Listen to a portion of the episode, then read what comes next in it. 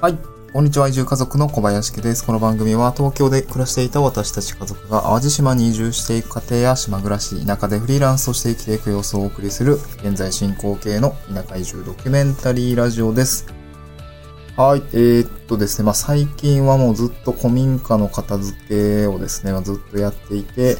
えー、っと結構筋肉痛というような感じなあ毎日を過ごしているんですけれども、まあ、今日もね、淡路島から発信をしていきたいと思います。えっ、ー、と、今日のトークテーマですけれども、えっと、今日はですね、えっ、と、地域おこし協力隊の雇用形態の違いとメリット、デメリットというような内容でお送りをしていきたいと思います。はい。えっー、ですね。まあ、地域おこし協力隊、今私も現役でやってるんですけども、まあ、雇用型とか、委託型とか、まあ、なんかいろいろその契約形態によって、あの、まあ、受ける制約とか、まあ、こういう働き方になるよっていうところですね。まあ、ちょっと改めて、まあ、ブログにも起こしたんですけどね。あの、概要欄にブログは貼ったんですけども、それの、まあ、補足というか、えー、いうのをですね、ちょっとラジオでやっておきやっておきたいなと思っています。で、地域おこし協力隊、いろいろまあ、種類はあるみたいなんですけど、まあ、ざっくり言うと、えー、二つに大別できるかなと思っています。それ何かっていうと、雇用型と委託型ですね。えー、雇用型と委託型の二つにですね、まあ、ざっくり分けられるかなと思っております。で、雇用型は何って申し上げますと、これはですね、あの、会計年度任用職員というような形で、まあ、各自治体にですね、まあ、公務員みたいな感じでですね、あの、まあ、任用されることですね。はい。まあ、普通に、その、まあ、雇用契約を結んで、まあこれは雇用契約がある状態ですけども、まあ、会計年度任用職員という身分になって、地域おこし協力隊をやっていくっていうことですね。うん。で、一方、委託型はどういう状況かっていうと、これは個人事業主のパターンが多いです。まあ、例外も全然あるんですけどね。まあ、えー、っと、なんか、えー、っと、いつ、えっと、ちょっと年度忘れちゃったんですけど、アンケートを見た感じだと、今、その委託型の場合は個人事業主が多いですね。なので、地域おこし記録隊に、まあ、委託型でやる場合は個人事業主になるんだなというところを、まあ、ざっくり捉えておくといいのかなと思います。で、ちなみに私もこのパターンで個人事業主という風な形でやっています。はい。でですね、まあ、それぞれのまあメリット、デメリットみたいなところを一応整理しておこうかなと思っています。まあ、それぞれにまあメリデメありまして、まあ、それが一概にどっちがいいとか、えー、どっちが悪いっていうことではないんですけど、まあ、うーん、雇用型がいいなとか、委託型がいいなって結構ね、えー、まあ、人それぞれあるかなと思いますので、自分がどっちがいいのかなっていうところをですね、まあ、少し情報共有、あの、情報をとあの収集していただいて、まあ、あの、これから志す方については、こう、なんていうんですかね、応募情報を読み解く何かヒントにしてくれればいいかなと思っています。でですね、えー、っと、で、先に雇用型の、うん、メリット、デメリットみたいな形ですね、少し説明をしていきたいと思うんですけど、このメリットまず、えー、っとですね、まあ、まず一つあります。まあ、ちょっと時間、ちょっと長くなっちゃうとあれなんで、端的に申し上げると、まずですね、雇用型のいいところっていうのは、社会保険の負担がね、すごい少ないです。まあ、すごい少ないって言ったら公平あるかもしれないんですけど、まあ、最大のメリットとしてはですね、まあ、公務員と同じ形になりますので、あの、労使折半になるんですね。社会保険が労使折半になって、まあ、半分自分で払うけど、半分自治体っていうか、まあ、払ってくれる、まあ、会社が払ってくれるみたいな感じですね。まあ、なので、まあ、給料から転引きされて、まあ、一般的にその、うーん、なんですよね。まあ、給料が支払われると思うんですよね。で、給料から転引きされた分の厚生年金とか雇用保険っていうのは、まあ、普通に転引きされてるんで、まあ、その分、まあ、払われてる状態なんですけど、まあ、これって、まあ、個人事業主の場合だと、労使折半ということ全然なくて、普通に全額自分で払うんで、これすごく羨ましい感じなんですよね。あの、えっ、ー、と、この雇用型の人の、あの、この社会保険の負担の軽減、軽減というか、まあ、労使折半ってすごいいいなっていう感じですね。で、まあ、基本的に地域おこし、地域おこし協力隊って、報酬の年額が、まあ、だいたい200万ぐらいで、あの、上限なんですね。まあ、あの、今、250万ぐらいまで確かいけた気がするんですけど、これ月額12ヶ月で割ると大体16万6千円ぐらいになります。まあ大体あの募集要項でね、これよく見かける金額になるので、まあ、な、なんなんだ16万6千っていう中途半端な金額はっていうのは、この年額200万円を12月、12ヶ月で割ると、だいたいそれぐらいになるっていう金額になります。で、まあ、実際ね、あの、これ、16万6千円どう捉えるのかって人によると思うんですけど、私の場合は年収3分の1ぐらいになってますので、めっちゃ少なくないっていう感じではありますね。なので、その少ない中で、あの、社会保険とか、あの、捻出していく形になるので、あの、雇用型は、あの、委託型に比べてすごくね、この、えー、社会保険、まあ、労使折半というか、あの、が適用されますので、あの、すごく収入面で、ね、メリットがあるかなというふうに感じます。はい。じゃあ、雇用型のデメリットは何かっていうと、これは、あの、えっ、ー、とですね、地方公務員法が適用されますので、まあ、勤務時間に定めがあったりとか、副業がね、自由にできないっていう場合があるですね。これ、ポイントは場合があるっていうことで、まあ、うまくやってるとこもあるみたいなんですね。私の新潟の、協力隊の友達なんかは、なんか結構ね、担当者の方も、こう、いや、もうどんどんやって、みたいな、こう なんていうんですかね、自由に、あの、やられているような感じで、まあなんかそこはね、すごくいい感じの関係性が築けているなというところで、こう自由にやってるみたいなんですけど、まあ、あの、地方公務員法の配下に置かれるということになって、まあ当然雇用契約も結んでおりますので、まあ勤務、この勤務の管理がね、当然なされるっていうところあるし、あの、これ私もね、あの、最近調べて、あ、そうなんだ、なんだここから初言、あ、ここが元になって副業禁止とか言われてるんだっていうところがあって、地方公務員法の、えー、っとですね、第、えー、何条だったかな、えー、っとですね、38条ですね。え、この営利企業への従事等の制限というものがあって、まあ、これにね、抵触するので、えっ、と、まあ、基本的には副業禁止なんですよ、公務員は、みたいな形になってます。ただ、地域保守協力隊って、この辺はですね、総務省の方も結構弾力的に運用するように、と手引き状に記載をしてくれていますので、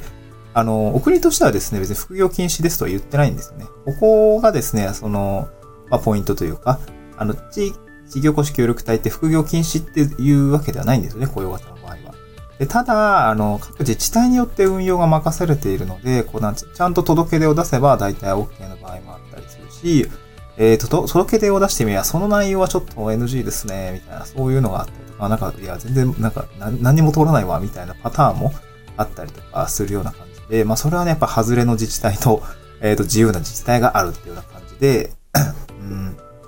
まあ、雇用型で、会計年度任用職員の場合でも、やっぱり副業の禁止だと、やっぱりね、ちょっと、自分のこれからの事業の準備とかもそうだし、普通に生活費の補填っていうところも、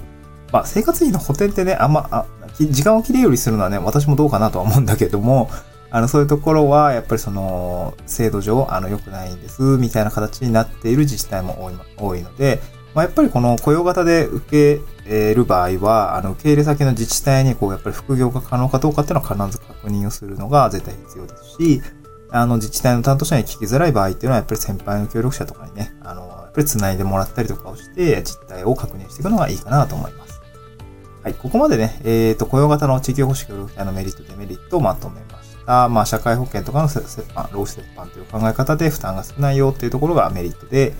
あとはね、えー、自由度が、働き方とか、あの、勤務管理されますので、えー、働き方は少し自由度が低いかもっていうことですし、副業についても、あの、地方公務員法の第38条ですね、に抵触するところがあるので、まあ、自、由に、本当にできるのかっていうのは自治体と、あの、確認をしていく必要があるよっていうことですね。うん、はい、ここまで雇用型のお話でした。じゃ続いて委託型ですね。これは雇用関係なしの場合ですけれども、メリット、デメリットについてお話をしていきますと、これは私もすごく実感しています。委託型で今、個人事業主として地域公式協力隊の仕事を受注している私の身からすると、二つメリットがあって、これは副業の制限がないよっていうことと、自由な働き方のスタイルですっていうこの2点はすごくメリットだなと感ま。あ、ぶっちゃけですね、あの、いつ仕事して、いつ休んでも別にいいし、なんか何日休んだ、何日休んで、いつから働くみたいなの別にいいんですよ。別にいいって言ってるのは 一応限度がありますよ。なんか普通に30日丸々休みってわけにもいかないと思うんで、あの限度はありますけどね。まあそれはち、あの自治体との関係性にもよると思いますが、やっぱりこの副業の制限がないっていうのは自分の仕事とですね、あの、まあ卒退、あ、任期が3年しかないので、えー、任期終了後の自分の仕事作りっていうことを考えると、やっぱりあの、初年度から、あの、やっぱり自分の事業作りっていうところの時間もある程度、まあ、副業って形で まあ、いろいろ経験をしながらやっていくのが私的にはいいかなと思っています。まあ、少し具体例というか、深掘りというか、あの、私の事例で言うと、えー、っと、一番最初にですね、この雇用、あ委託の話を、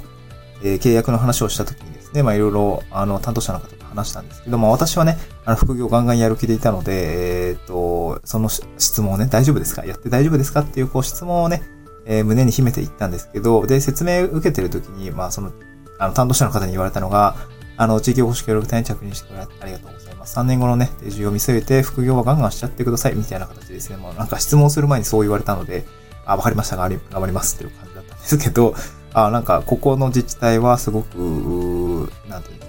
なんですかね、すごく寛容なんだなっていうところを受けましたね。はい。まあ、やっぱりそうやって言ってくれる自治体だとね、やっぱり個人的にもやりやすいし、まあ、自由に今やらせてもらってるっていうのがあるので、この委託型でよかったなというふうに感じてはいますね。で、実際働き方も働く場所も、メリットというところで捉えてるのは、普通にどこで働いてもいいし、まあ何時に起きてやってもいいっていうのはね、普通に、あの、ありがたいなと思います。まあ当然、あの、私、今仕事としては空き家の活用ってことで空き家がある場所ですね。集落の方に、まあ、結構入り浸っている形で仕事しているので、なんかね、普通に市役所の事務所でデスクワークしてるってことは全然そぐわないので、当然そこは、あの、自由な働き方に近しい形にはなると思うんだけれども、まあ、あと、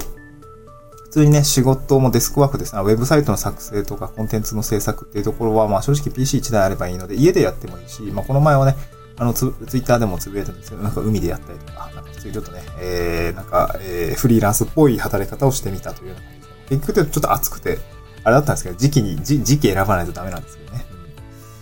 で、これが委託型のメリットですね。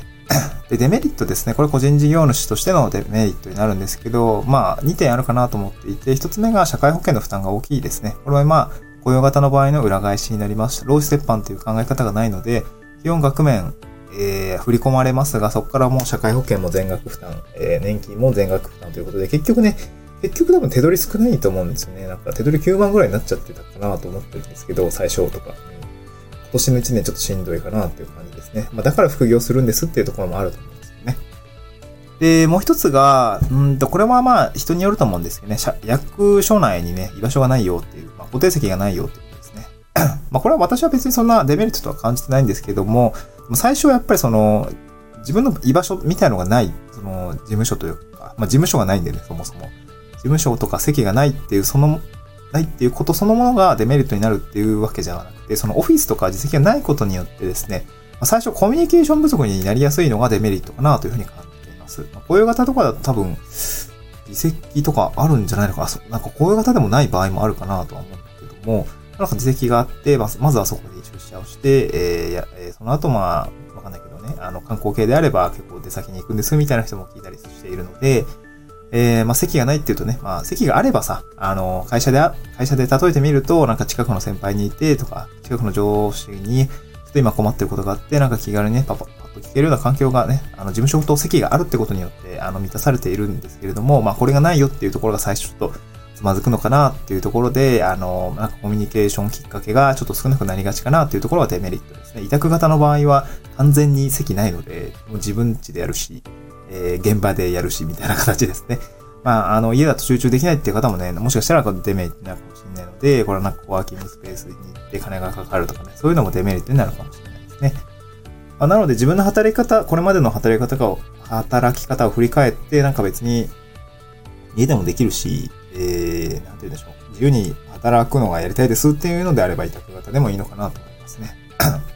ま、私の場合は、まあ、総括して結構副業がっつりやりたかったので、委託型をやりたかった。委託型、まあ、個人事業主として地域おこし協力隊を受注をするっていうこと自体については、ま、すごくね、良かったので、あの、自分に合っているというふうな感じがしたので、この委託型で、えー、エントリーをしたというような感じでございます。